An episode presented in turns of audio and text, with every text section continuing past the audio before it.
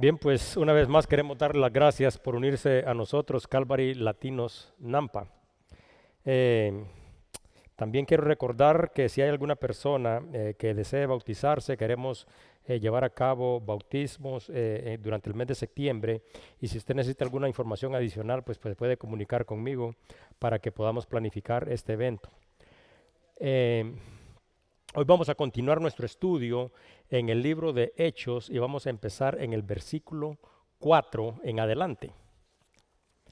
Eh, hay términos con los que cada uno de nosotros puede estar perfectamente familiarizado y no necesariamente con los términos, sino que con las circunstancias que a veces nosotros a través de nuestra propia vida puede estar enfrentando. Hay un término que sirve para definir los momentos que son difíciles que nosotros enfrentamos en nuestra vida y ese término que nosotros eh, utilizamos para referirnos a ello es la adversidad. Y adversidad, como todos nosotros sabemos, es una situación desfavorable, es una situación difícil de sobrellevar. La adversidad afecta todas las áreas de nuestra vida. La adversidad tiene el propósito de afectar nuestra fe, nuestra familia, nuestro trabajo, nuestra salud, incluso nuestras posesiones y nuestra posición. La adversidad, todos nosotros sabemos que puede ocurrir por diferentes razones. Algunas veces nosotros vamos a enfrentar adversidad como resultado de nuestras propias acciones y, como resultado de nuestras malas decisiones.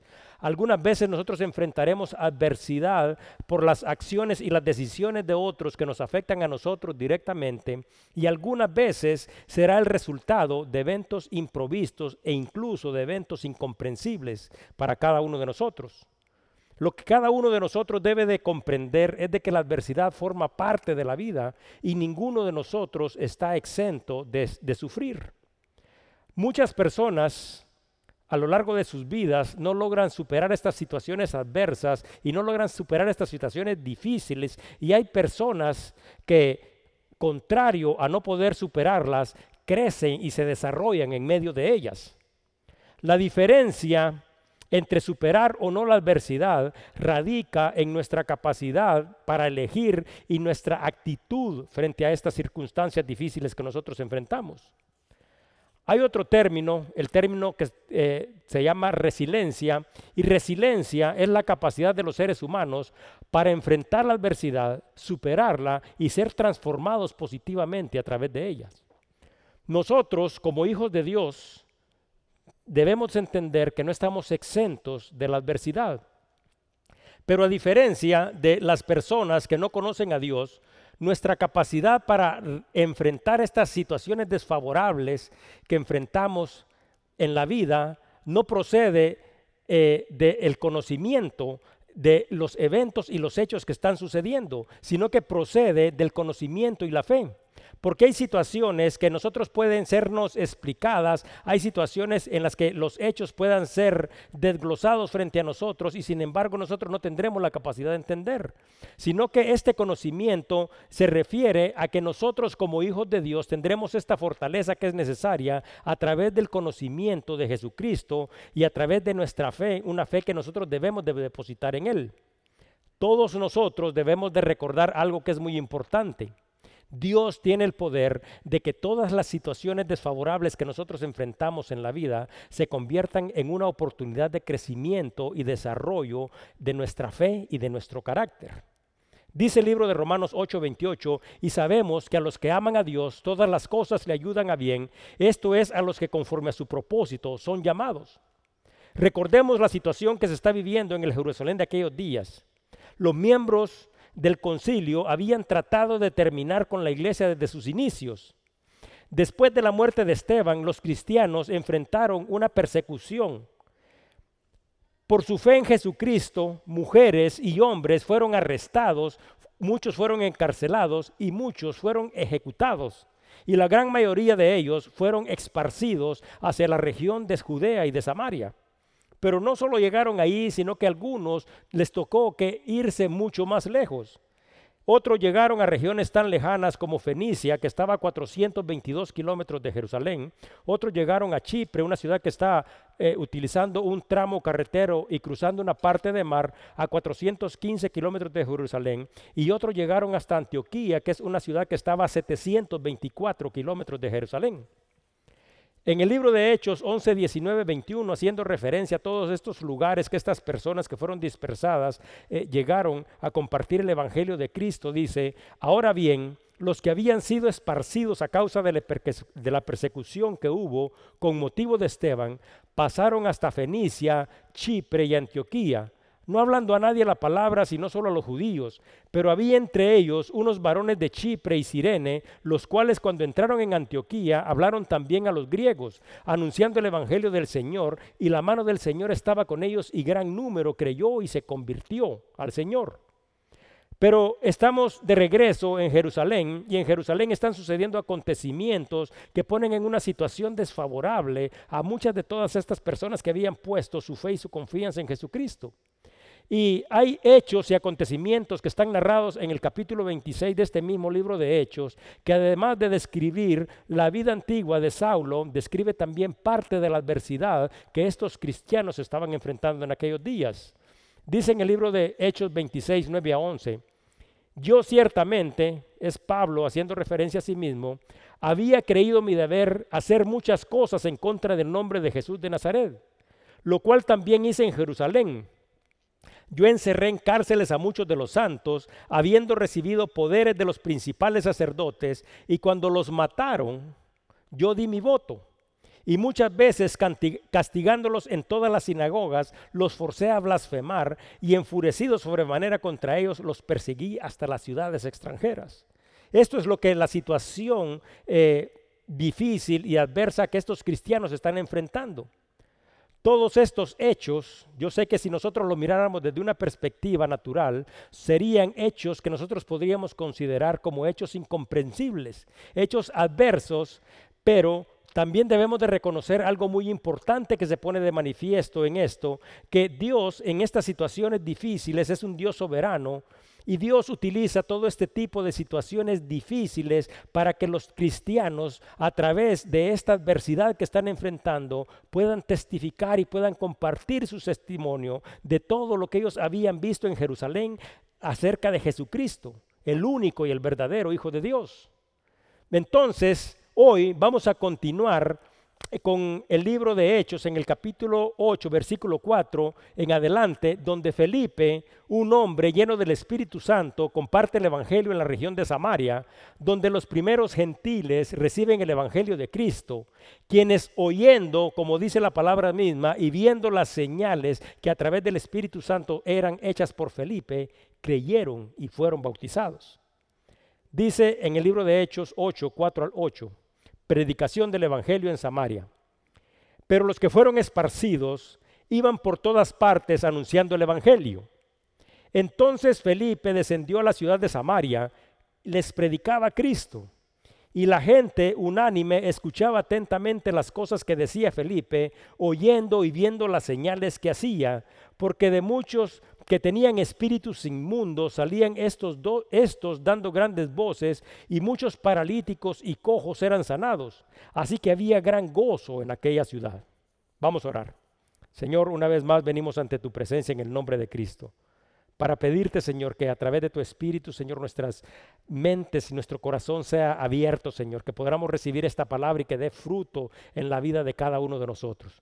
También, Señor, en nuestra propia humanidad, en nuestra propia adversidad, estos términos que nosotros estamos hablando, Señor, situaciones difíciles que nosotros ni siquiera sabemos, comprendemos, pero estamos enfrentando, queremos depositarlas a tus pies, Señor, porque nosotros queremos, Señor, que tú te glorifiques en cada una de estas situaciones difíciles, Señor. Nosotros queremos glorificarte y alabarte, Señor. Gracias, Señor, por tu palabra. Gracias por ser un Dios soberano sobre todas las cosas y gracias por amarnos de la manera que nos amas y por sostenernos con tu diestra poderosa. Todo esto te lo pedimos en el nombre glorioso de tu Hijo amado Jesucristo. Amén. Hay conceptos que son muy importantes que cada uno de nosotros posiblemente conoce. Y es muy importante hacer referencia porque hoy a través de estas escrituras eh, vamos a hacer diferentes, vamos a contar diferentes eh, historias que están contenidas dentro de esta historia misma. Todas las personas que cultivan la tierra, por ejemplo, saben que luego de sembrar una semilla, no se pueden parar frente a la semilla sembrada y gritarle con todas sus fuerzas, apúrate, crece pronto.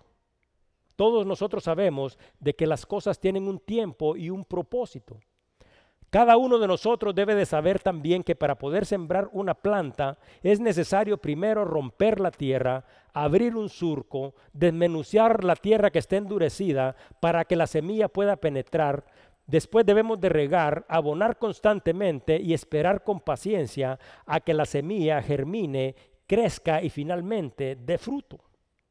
De la misma manera que se produce en la naturaleza, Dios procede en el corazón de cada uno de nosotros. Y es importante reconocer que dentro de estos versículos que el día de hoy vamos a estudiar, aunque se resumen en muy pocas palabras y en cuatro versículos, se cuenta el, inicio de una historia y se concluye en una situación que es totalmente diferente porque Dios tiene el poder de glorificarse en todas las cosas. El versículo 4 dice de que el Evangelio es compartido en Jerusalén y este Jerusalén no había recibido esta palabra, por lo tanto esta palabra produjo persecución. Mas sin embargo, esta misma palabra, como dice el versículo 8, trajo regocijo a los habitantes de Samaria.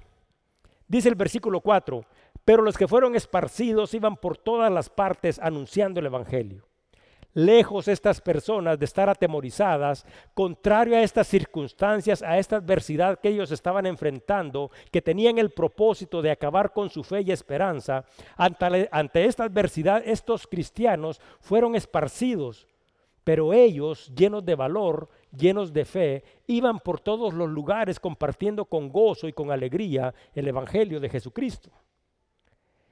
En el 9 de enero del año de 1985, el pastor Cristo Kulichev, él era un pastor eh, que vivía en Bulgaria, fue arrestado y fue encarcelado.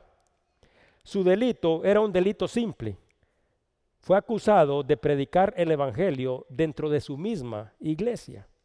El Estado un Estado que tenía el control sobre todas las instituciones, incluyendo a la iglesia, había asignado a otro hombre como pastor de esta iglesia, un pastor al cual ellos no habían elegido y al cual ellos de la misma manera no querían. Entonces, su juicio fue como todos los juicios de las personas a las que no se les puede imputar absolutamente nada, pero de que de todas maneras serán encontradas culpables. Así fue este juicio y este juicio concluyó con la condena de ocho meses en la prisión.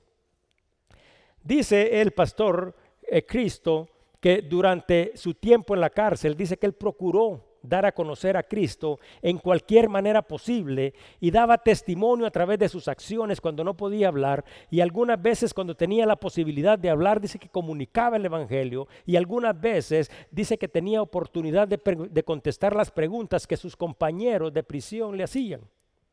Finalmente dice de que Cristo salió de la cárcel y que después de haber cumplido con su condena escribió lo siguiente tanto prisioneros como carceleros hicieron muchas preguntas. Y resultó que yo tenía un ministerio más fructífero del que podíamos haber esperado tener en la iglesia. Dios fue mejor servido por mi presencia en la cárcel que si hubiera estado en libertad.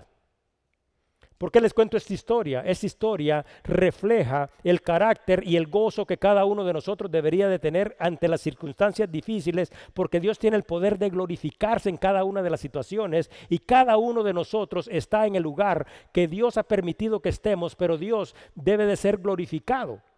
Entonces cada uno de nosotros debe de entender que a pesar de las dificultades, a pesar de la adversidad, nosotros tenemos que dar testimonio de lo que Dios ha hecho por cada uno de nosotros y de la misma manera debemos de compartir con otros lo que Dios ha hecho por cada uno de ellos.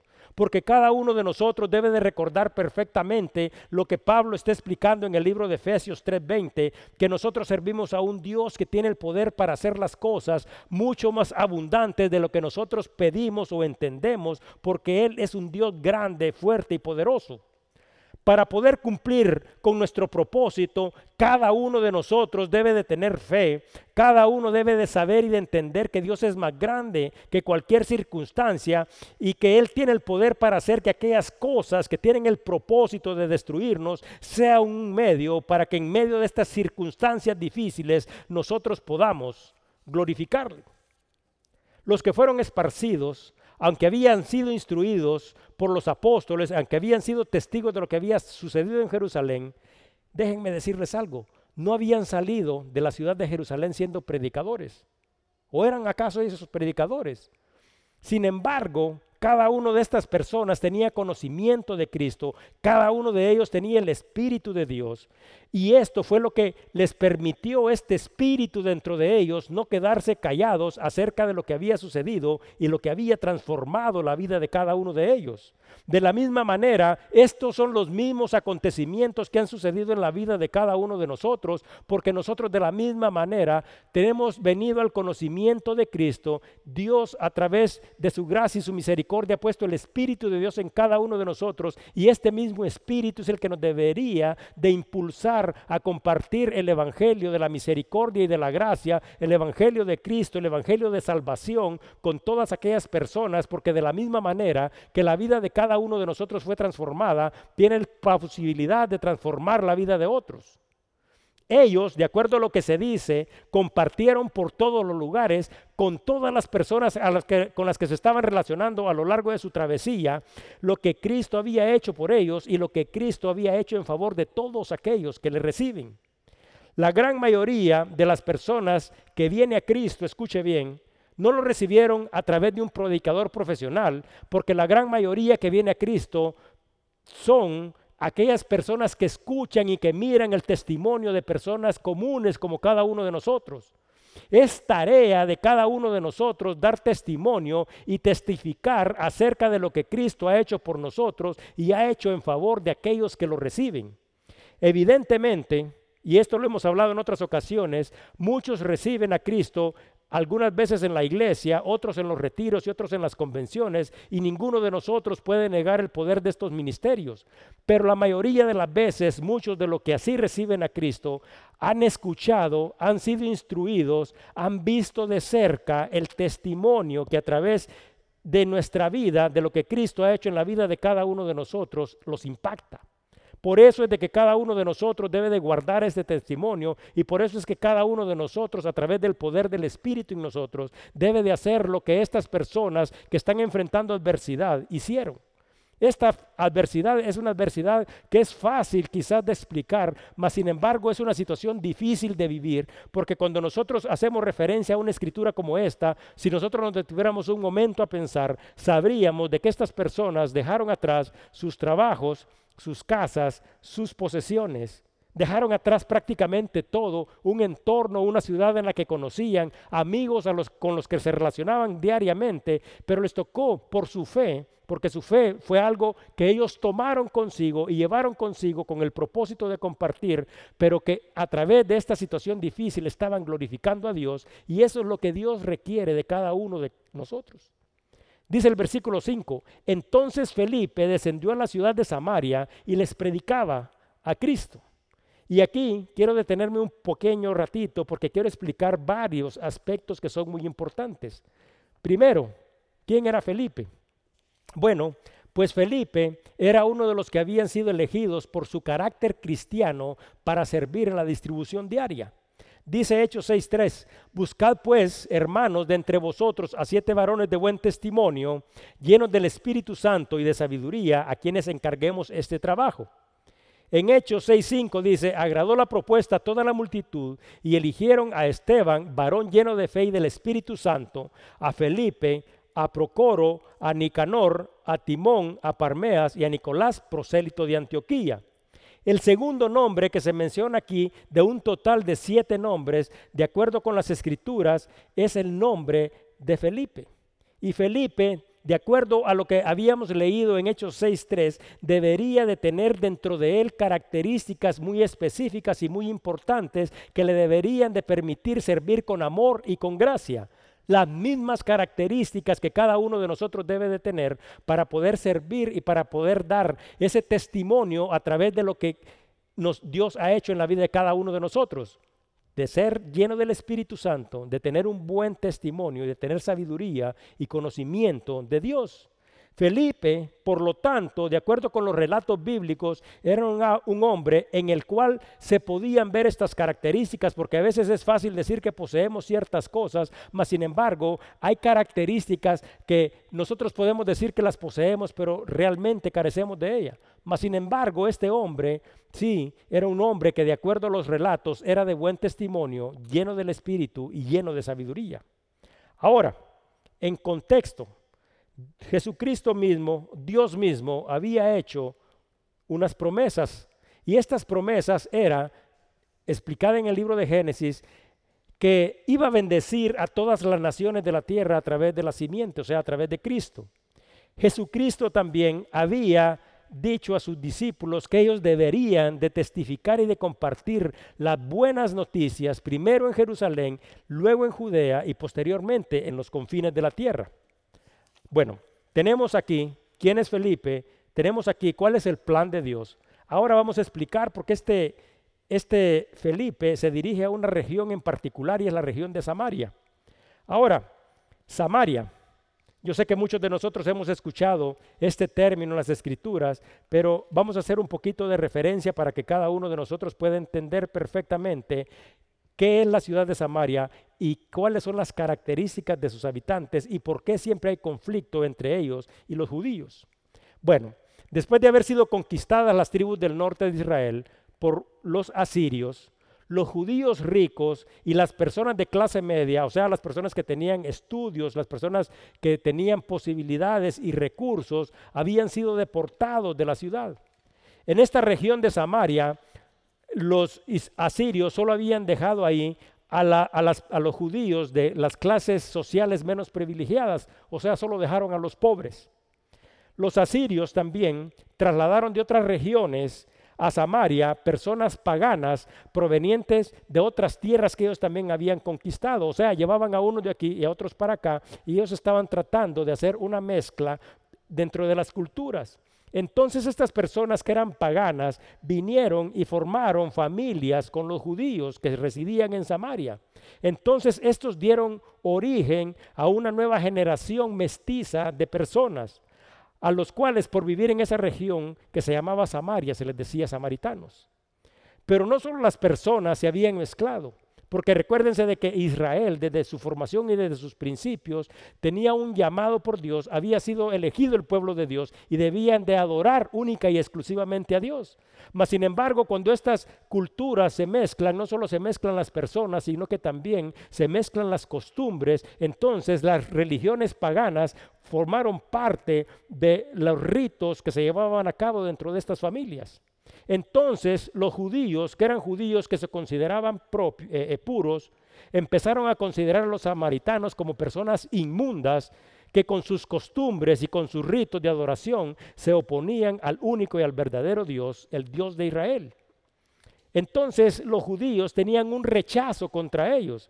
Los judíos habían veces que tenían que viajar dentro de este territorio de Israel y Jerusalén estaba en medio. Al norte estaba la ciudad de Galilea y al sur estaba la ciudad de, Judea.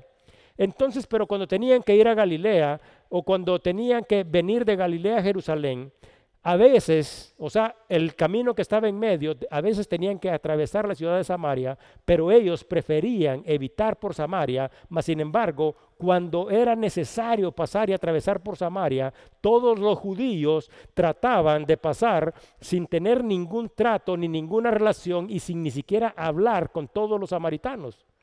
¿Y sabe qué hacían todavía? Cuando salían de la ciudad, se sacudían los pies de toda la tierra porque ellos no querían contaminar el lugar a donde ellos se dirigían por haber pisado esa tierra de gente inmunda. Así es la situación. Estos son los samaritanos y este es el conflicto que está dentro de ellos. Ahora, El versículo continúa diciendo, entonces Felipe descendió a la ciudad de Samaria. Bueno, ya hemos explicado acerca de quién es Felipe, ya hemos explicado quiénes son los samaritanos y cuál era el concepto que los judíos tenían de la ciudad de Samaria y de sus habitantes. Pero las escrituras hacen una, una, referencia aquí que dice que Felipe descendió. Y le voy a explicar por qué dice que descendió. Descender es ir de un lugar alto a otro más bajo. También hace referencia a la posición o al cambio de categoría. Entonces las escrituras hacen referencia a que Felipe bajó de Jerusalén a una ciudad que ellos consideraban como un lugar inferior, como un lugar sin categoría, como un lugar sin posición, como un lugar sin dignidad, un lugar sin prominencia, porque para todos los judíos esto era lo que era y representaba la ciudad de Samaria. Desde el principio, Dios había previsto la salvación para todas las familias de la tierra. A eso hicimos referencia con esta promesa que fue dada desde el principio y que está narrada en el libro de Génesis. Entonces, los primeros que de acuerdo a la palabra de Dios deberían de recibir la promesa de salvación y de vida eterna eran las familias de Israel. Por eso es que la iglesia se forma en Jerusalén. Y por eso es que al principio la iglesia estaba constituida única y exclusivamente por los israelitas. Ahora, les voy a hacer dos referencias que son importantes porque cada uno de nosotros no puede perder el contexto de lo que aquí está explicado. Los evangelios hacen referencia a Jesucristo en dos ocasiones que deben de ser explicadas para que nosotros podamos realmente entender el plan de Dios. Primero, Jesús había seleccionado a los doce y después de seleccionarlos, los comisiona. Y dice en Mateo 10, 5, 8, a estos dos envió Jesús y les dio instrucciones diciendo, por camino de gentiles no vayáis, y en ciudades samaritanos no entréis, sino id antes a las ovejas perdidas de la casa de Israel. Y yendo, predicaban diciendo, el reino de los cielos se ha acercado. Sanad enfermos, limpiad leprosos, resucitad muertos, echad fuera demonios, de gracia recibid, de gracia dad instrucciones de Jesús mismo diciendo, primero se dirigen a las ovejas perdidas del pueblo que yo he elegido. Ahora, en el libro de Mateo 15, 21 al 28, habla acerca de una mujer cananea. Dice que saliendo Jesús de ahí, se fue a la región de Tiro y de Sidón, y he aquí una mujer cananea que había salido de aquella región clamaba, diciéndole, Señor, hijo de David, ten misericordia de mí, mi hija es gravemente atormentada por un demonio. Pero Jesús no le respondió palabra, entonces acercándole sus, acercándole sus discípulos le rogaron diciendo, despídela, pues da voces tras nosotros. Él respondiendo dijo, no soy enviado sino a las ovejas perdidas de la casa de Israel. Entonces ella vino y se postró ante él diciendo, Señor, socórreme. Respondió él y dijo, no está bien tomar el pan de los hijos y echárselo a los perros. Y ella dijo, sí, Señor, pero aún los perros comen de las migajas que caen de la mesa de sus amos. Entonces respondió Jesús y dijo, oh mujer, grande es tu fe, hágase contigo como quieres. Y su hija fue sanada desde aquella hora. Entonces, en el contexto histórico, quiero decirles algo. Solo en los Estados Unidos se consideran a los perros y a otros tipos de mascotas como miembros de la familia. Y generalmente los perros y las mascotas viven adentro de las casas. Pero en este contexto general, eh, los perros o las mascotas que podrían tener en aquel tiempo, ninguna de estas mascotas vivían adentro de las casas. Entonces, la declaración que Jesús está haciendo aquí no está encaminada a degradar la dignidad de esta mujer, sino que está destinada a enfatizar la misión de Jesús. Jesús había sido primero enviado a quienes, a las ovejas de Israel. Entonces los israelitas eran los que primero deberían de recibir la promesa, porque el ministerio de la misma manera que debería de ser en nuestros tiempos, empieza ¿dónde? En la casa. A esto se refieren las escrituras.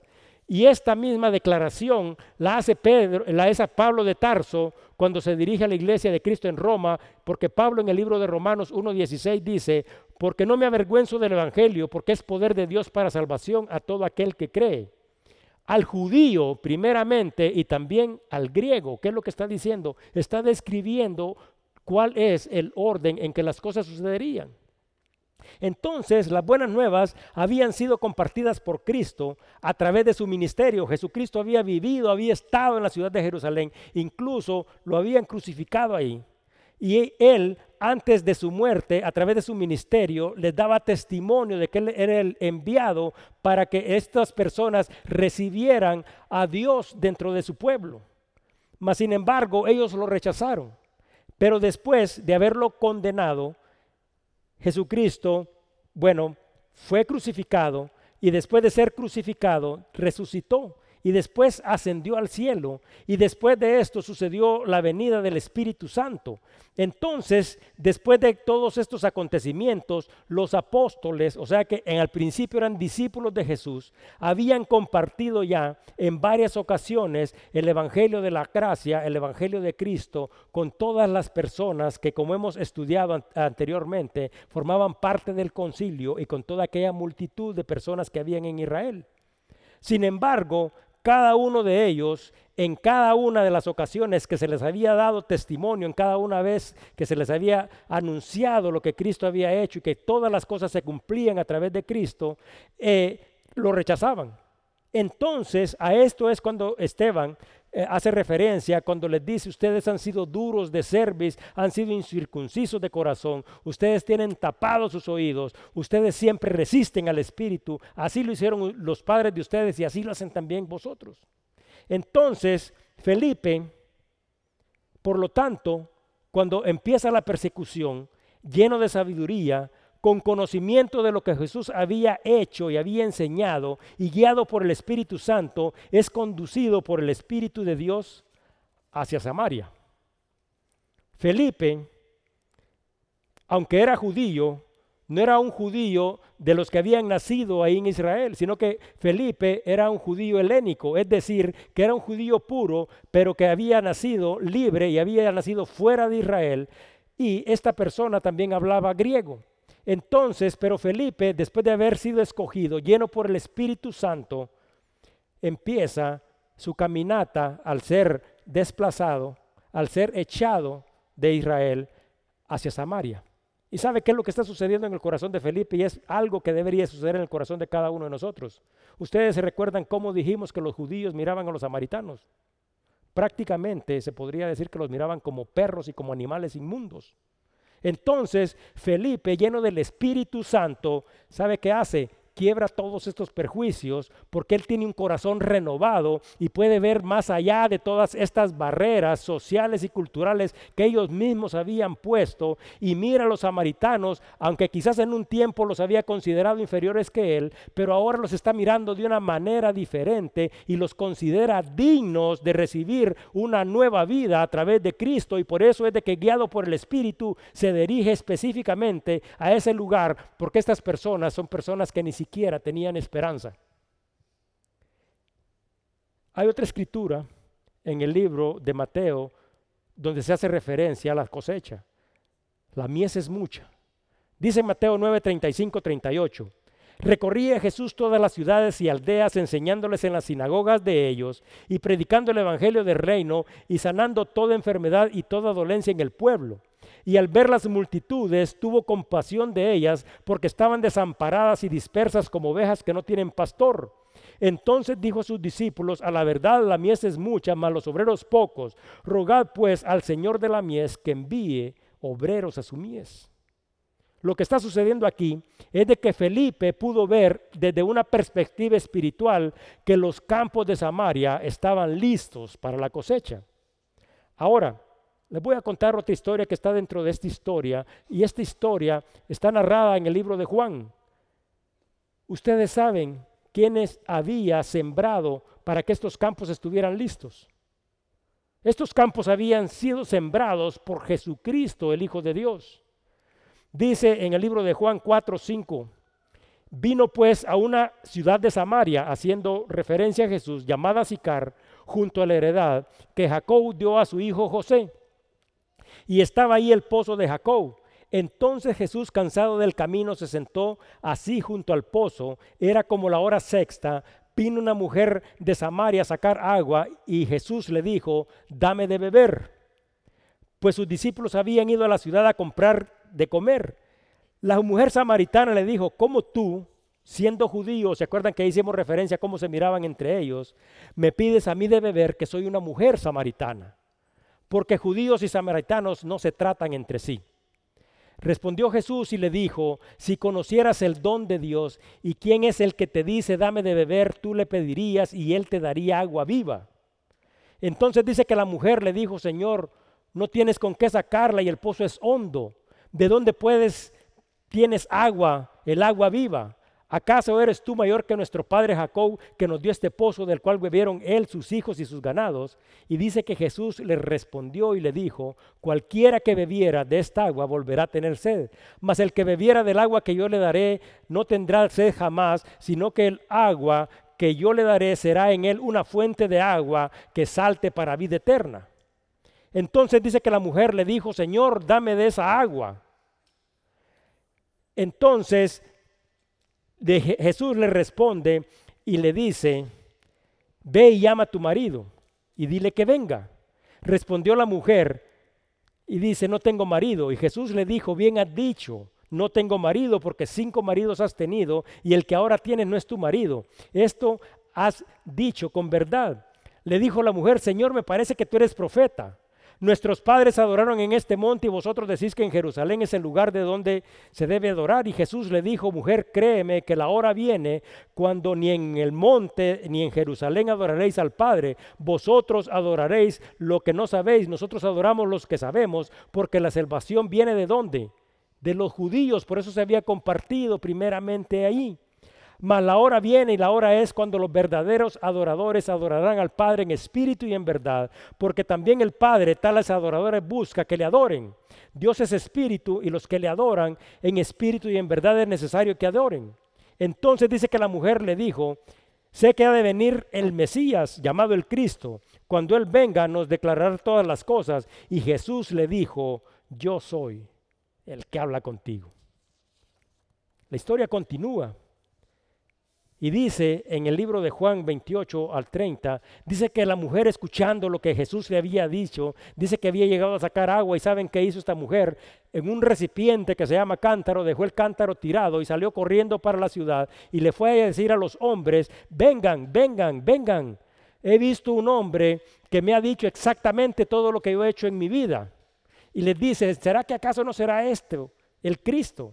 Entonces dice que salieron de la ciudad y llegaron todos al pozo y ahí hay un grupo de samaritanos y está también esta mujer en medio de ellos y Jesús hace un nuevo comentario. Sus discípulos habían regresado y Jesús le dice a sus discípulos, ¿no decías vosotros, aún faltan cuatro meses para que llegue la siega? He aquí os digo, alzad vuestros ojos y mirad los campos, porque ya están blancos para la siega, y el que ciega recibe salario y recoge fruto para vida eterna para que el que siembre goce juntamente con el que ciega, porque en esto es verdadero el dicho, uno es el que siembra y otro es el que ciega. Yo os he enviado a cegar lo que vosotros no labrasteis. Otros labraron y vosotros habéis entrado en sus labores. Y muchos de los samaritanos de aquella ciudad, dice, creyeron en él por la palabra de la mujer que daba testimonio diciendo, me dijo todo lo que he hecho. Entonces vinieron los samaritanos a él y le rogaron que se quedase con ellos y Jesús se quedó dos días ahí. Entonces estamos viendo aquí de que estos samaritanos no habían sido excluidos dentro del plan de Dios, sino que Jesús mismo había preparado a un grupo de personas y había puesto estas semillas que traen plenitud y vida eterna en muchos de ellos. Ahora, el versículo 6 al 8 de que del libro de Hechos, que es lo que estamos estudiando, dice que esta gente, o sea, y dice, y la gente unánime, o sea, la gente de Samaria, escuchaba atentamente las cosas que decía Felipe, oyendo y viendo las señales que hacía. Porque de muchos que tenían espíritus inmundos salían estos dando grandes voces, y muchos paralíticos y cojos eran sanados, así que había gran gozo en aquella ciudad. Ahora les voy a contar otro relato que es importante un relato donde Jesús una vez, caminando nuevamente por esa región, se encuentra con un grupo de leprosos. Dice en Lucas 17, 11 al 19, yendo Jesús a Jerusalén, pasaba entre Samaria y Galilea, o sea, venía del norte y venía hacia Jerusalén. Y al entrar en una aldea le salieron al encuentro diez hombres leprosos, los cuales se pararon de lejos y alzaron la voz diciendo, Jesús, Maestro, ten misericordia de nosotros. Cuando él los vio, les dijo, id, mostraos a los sacerdotes, y aconteció que mientras iban fueron limpiados. Entonces uno de ellos, viendo que había sido sanado, volvió glorificando a Dios a gran voz y se postró rostro en tierra a sus pies, dándole gracias. Y dice la palabra, y este era de dónde? De Samaria. Este era un samaritano. Respondiendo Jesús, dijo, no son diez los que fueron limpiados y los nueve dónde están. No hubo quien volviese y diese gloria a Dios sino este extranjero. Y le dijo, levántate, ve, tu fe te ha salvado. Entonces cuando miramos el contexto, cuando miramos de que Felipe está siendo guiado hacia la ciudad de Samaria, este Felipe que está lleno del Espíritu de Dios, este Felipe que espiritualmente puede ver de que estos campos de Samaria están listos, llega a un lugar donde los samaritanos, sin lugar a dudas, recordarían lo que Jesús le había dicho a toda esta multitud en el pozo. También recordarían sin lugar a dudas, porque esta persona que había sido sanada de lepra era uno de ellos, que este había regresado limpio a la ciudad de los samaritanos y que les había contado quizás que se había encontrado con Jesús de Nazaret y que a través del poder de Jesús de Nazaret, el Mesías, porque así lo reconocían ellos, muchos de ellos, había sido sanado. Y esta persona seguía dando testimonio, era un testimonio vivo en medio de ellos. Ahora, Felipe se había presentado ante ellos y Felipe de la misma manera que había visto en Jerusalén, porque recuérdense que todas las personas tenían una costumbre, que esta costumbre era enfocarse en aquellas personas que estaban eh, haciendo las cosas extraordinarias. Entonces, pero Felipe había tenido un ejemplo bueno, un ejemplo perfecto, porque Pedro y Juan habían quitado la atención de ellos cuando eh, habían sanado un cojo en Jerusalén y habían quitado la atención del cojo, habían quitado la atención, la, atención de ellos mismos y la habían dirigido a Jesucristo. Este acontecimiento también está narrado en el libro de Hechos, porque este acontecimiento fue la sanación de un cojo eh, en, en, el templo de Jerusalén, frente a la puerta llamada Hermosa. Entonces Felipe viene de la misma manera que había aprendido de los apóstoles y quita la atención de él, de ellos sobre él y predica a Cristo. Entonces ya la atención de los samaritanos ya no estaba enfocada en Felipe, estaba enfocada en Jesucristo, a quien muchos de ellos, como hemos hecho referencia a través de estas historias, sin lugar a duda, conocían. También sin lugar a duda, conocían estos samaritanos los acontecimientos que habían sucedido en Jerusalén. Ellos sabían acerca de la crucifixión, sabían acerca de la resurrección, sabían acerca de la ascensión y sin lugar a dudas también sabían de un acontecimiento al que ya hemos hecho referencia, que había sido un evento que había sido notorio para todo el pueblo de Jerusalén, porque habían llegado ahí miles de personas y todos habían sido testigos cuando el Espíritu Santo había descendido. Entonces, Aquí está Felipe, un hombre que a través del Espíritu Santo en él hace señales, hace prodigios, un hombre lleno de sabiduría, un hombre lleno del Espíritu, a quien muchos reconocen que también está lleno del Espíritu de aquel que un poco de tiempo antes había estado dentro de ellos y que le llamaban Mesías. Así que ¿Por qué es de que esta historia pasa de tener una gran adversidad en el versículo 4 a transformarse en una situación de gozo en el versículo 8? Bueno, la respuesta es simple. Esto hace gran referencia al poder de Dios, porque el versículo 4 hace referencia a una situación adversa y el versículo 8 hace referencia a que el gozo había llegado a esta ciudad. Entonces, esta es la situación. Felipe está ahí, no hay prejuicios, Felipe está lleno del Espíritu Santo, está proclamando a Cristo, está haciendo señales y milagros. Ellos saben y reconocen de que Felipe tiene el Espíritu de Dios en él. Ellos le reconocen. Entonces dice de que no hay ni siquiera qué pensar. Los hechos hablan por sí mismos y ellos están decididos a escuchar porque Felipe ha dado testimonio, ha sido testigo de todas aquellas cosas que quizás ellos ya sabían y habían puesto en su corazón. Les voy a contar una pequeña historia para terminar Yo sé de que el tiempo ha sido breve el día de hoy, pero hemos avanzado y son ya las 4 de la tarde, pero quiero contar una historia acerca de una vela. Una vela como esta, como es una historia, podemos ponerle vida a una vela como esta. Pero una vela como esta había vivido una infancia feliz. Pero finalmente esta vela había crecido. Pero al crecer, dice de que esta vela estaba llena de curiosidad y se preguntaba, ¿para qué será que yo tengo este hilo que está dentro de mí y que sale sobre mi cabeza?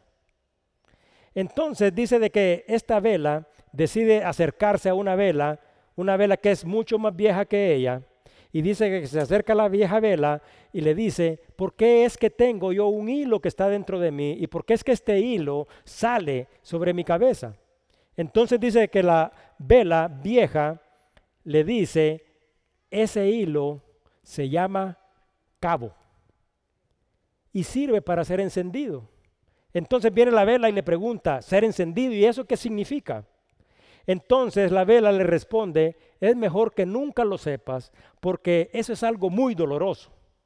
Entonces dice que la vela, aunque no entendía de qué se trataba y aun cuando le habían advertido que sería muy doloroso, comenzó a soñar en que quería ser encendida.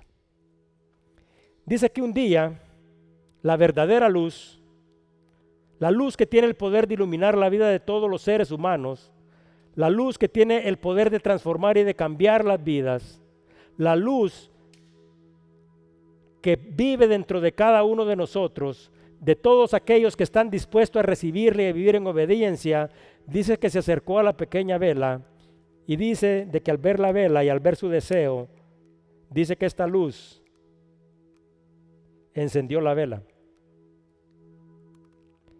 Entonces, la vela dice que se sintió feliz, muy feliz, porque había sido encendida, por haber recibido esa luz, esa luz que vence las tinieblas y que da seguridad en los corazones. Pero pronto dice que esa vela se dio cuenta de que haber recibido la luz, además de constituir una gran alegría porque estaba gozosa, también tenía una responsabilidad.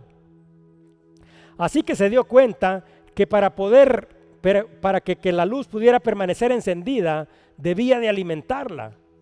Pero para poder alimentarla, debería de alimentarla desde su interior a través de un diario derretirse y de un diario consumirse.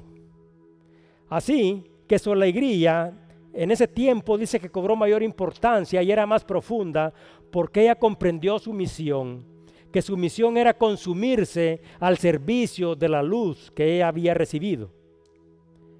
A veces la vela pensaba que hubiera sido más cómodo no haber recibido la luz, pues en vez de un diario derretirse, su vida hubiera estado más tranquila.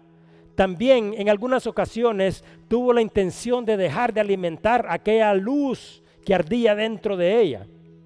También se dio cuenta que en el mundo habían muchas circunstancias que trataban de apagarla. Sin embargo, también pudo darse cuenta de que a su alrededor habían muchas velas que estaban apagadas. Algunas de estas velas habían tenido la oportunidad de ser encendidas, pero habían tenido miedo porque ellas no querían derretirse. Algunas ni siquiera habían tenido la oportunidad de conocer la luz. Y muchas de esas velas que esta vela tenía la oportunidad de observar habían sido apagadas por todos los afanes de la vida. Y se preguntó la vela, ¿podré yo acaso encender otras velas? Y descubrió que podía compartir su luz. Entonces se dio a la tarea de empezar a hacer esto, empezar a encender otras velas estas velas que esta vela encendía eran velas que eran totalmente diferentes, muchas a ella. Eran de diferentes características, de diferentes edades, de diferentes tamaños. pero cada día su alegría y su esperanza crecía porque en ese diario consumirse, porque la vela se estaba consumiendo, tenía la oportunidad de encender la luz en otras velas. Dice que finalmente esta vela, después de alumbrar tanto, dice que llegó a sus días finales. Y estando ya en sus días finales, por estarse consumiendo diariamente al servicio de aquella luz a la que servía, dice que empezó a consumirse y a terminarse, pero de repente en el último momento, en el último suspiro de su luz, esta vela comprendió y dijo, ahora vivo en ti, lo que significaba que se había fundido con Cristo. El día que Esteban murió, hubo una gran persecución en la iglesia y ese día dice la palabra que muchos fueron esparcidos, pero aquel día de esa ciudad de Jerusalén no solo salieron miles de personas que habían dejado atrás sus casas, sus propiedades, sus trabajos y, todos sus recursos, sino que ese día, el día este precisamente había salido de Jerusalén miles de velas que habían sido encendidas con la luz que alumbra el mundo. Estas luces habían salido en medio de la adversidad, pero dice de que estas luces no querían apagarse, sino que estas luces con gozo, enfrentando adversidad, compartieron y compartieron con quién, con todos aquellos que se encontraban en, con los caminos, con todos aquellos en los que pasaban la noche, con todos aquellos a las ciudades donde llegaron a instalarse, aquella luz que representa a Cristo. Y dice la palabra que a partir de ese día, para los que no eran judíos, el reino de Dios se había acercado a ellos. Y ese día es muy importante para cada uno de nosotros, porque ese fue el día también que estas luces salieron y el reino de Jesucristo, el reino de Dios y su justicia se arregló a cada uno de nosotros. Ninguna de estas personas que había salido en aquel día de Jerusalén eran evangelistas, ninguna de estas personas eran pastores, pero todos habían recibido igual que cada uno de nosotros dones de parte del Espíritu y ninguno de estas personas se quedó callado con estos dones ni los puso guardados en un lugar, sino que dieron testimonio acerca de lo que Cristo había hecho por ellos y que lo que Cristo ha hecho por cada uno de nosotros.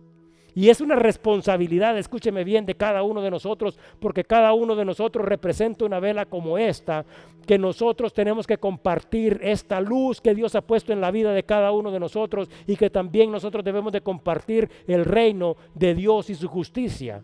Entonces, ¿será que usted está haciendo algo para que el reino de Dios avance? Ahora, ¿se acuerdan a estas historias que habíamos hecho referencia? Jesucristo había dicho, primero, he venido a la casa de Israel. Y Jesucristo de la misma manera había dicho en el libro de Hechos, ustedes serán testigos en Jerusalén. Y después de Jerusalén a Samaria, a todas aquellas personas que no conocen de Dios. Y después al resto de todo el mundo. Entonces, si el reino de Dios ha llegado a su vida y si usted lo ha recibido, si usted ha tenido la oportunidad, porque el primer, el primer ministerio que cada uno de nosotros tiene es la casa, usted ha compartido esa luz con los miembros de su casa, es tiempo no de apagar la luz que hay dentro de cada uno de nosotros, sino que es el momento de llevar esta luz que significa esperanza, esta luz que significa salvación, esta luz que significa perdón, esta luz que significa vida eterna a otros lugares. Eso es exactamente lo que sucedió en aquellos días. Dice la palabra de Dios, despiértate tú que estás dormido y te alumbrará Cristo. Nosotros hemos sido llamados y quiero recordarles algo que a muchos de nosotros se nos olvidan porque enfrentamos adversidad, que era lo que estamos hablando al principio cuando empezamos a dar las descripciones de estas cosas. Y esta adversidad ha apagado la vela y nosotros como esta vela misma también hemos decidido quizás dejar de alimentarla, quizás apartarnos de las cosas, quizás llegar a la comodidad. Pero esto no es una opción en la vida de cada uno de nosotros porque Jesucristo te dice que te levantes y si no te levantas te tiene que sacudir porque es necesario que nosotros alcancemos a todos aquellos que no tienen esperanza. Posiblemente hay personas que nosotros consideramos dentro de nuestro caminar a unos que están más arriba que nosotros, a otros que están abajo de nosotros, pero eso no es el punto. El punto es de que cada uno de nosotros tiene que compartir y dar testimonio de lo que Cristo ha hecho en nosotros y lo que Cristo es capaz de hacer en la vida de todos aquellos. Eso se llama compartir el Evangelio. Y esta es la manifestación del poder de Dios, quien tuvo ese día y, ha tenido siempre desde el principio de las generaciones y tendrá hasta el final de todos los tiempos el poder para transformar esas situaciones y esos momentos difíciles que nosotros ni siquiera podemos entender en situaciones que tienen el propósito de glorificar a Dios. Y cada uno de nosotros debería ser un instrumento en sus manos. Vamos a orar. Señor,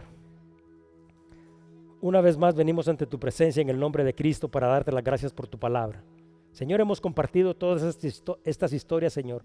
Y nosotros sabemos, Señor, que así como tú sembraste en Samaria, Señor, has preparado el camino en el corazón de muchas personas que están en nuestras ciudades, Señor.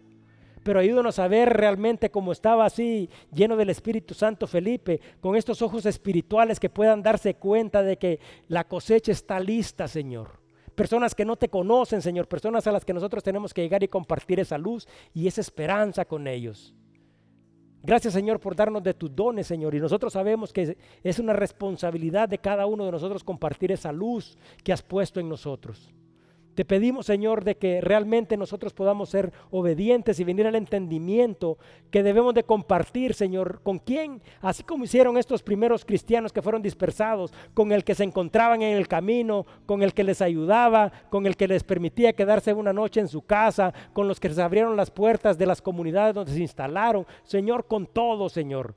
Y ese ministerio que se empezó ese día, Señor, a través de la adversidad y la muerte de Esteban, Señor, ha tenido unas alcances sobre generaciones y sobre siglos en muchos de los que nos hemos hecho llamar hijos tuyos.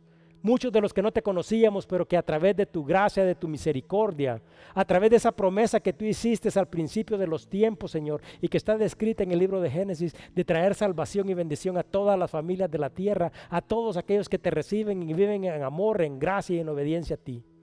Te pido, Señor, de que realmente nos permita hacer esa luz y que primeramente, así como hizo Jesús mismo y como dio este ejemplo, alcancemos a aquellos que están en la casa y que después nuestro ministerio no se quede ahí, sino que alcance a todos aquellos que debemos de alcanzar, Señor porque tú has puesto un propósito en la vida de cada uno de nosotros. Señor, que tu amor, que tu gracia y tu misericordia que con cada uno de nosotros y que nosotros finalmente, cuando llegue el momento de estar en tu presencia, podamos escuchar, Señor, de tu voz decir, buen siervo, en lo poco has sido fiel y en lo mucho te pondré, y que nos permitas entrar y vivir eternamente en tu reino. Te lo pedimos en el nombre glorioso de Cristo Jesús. Amén. Que Dios los bendiga.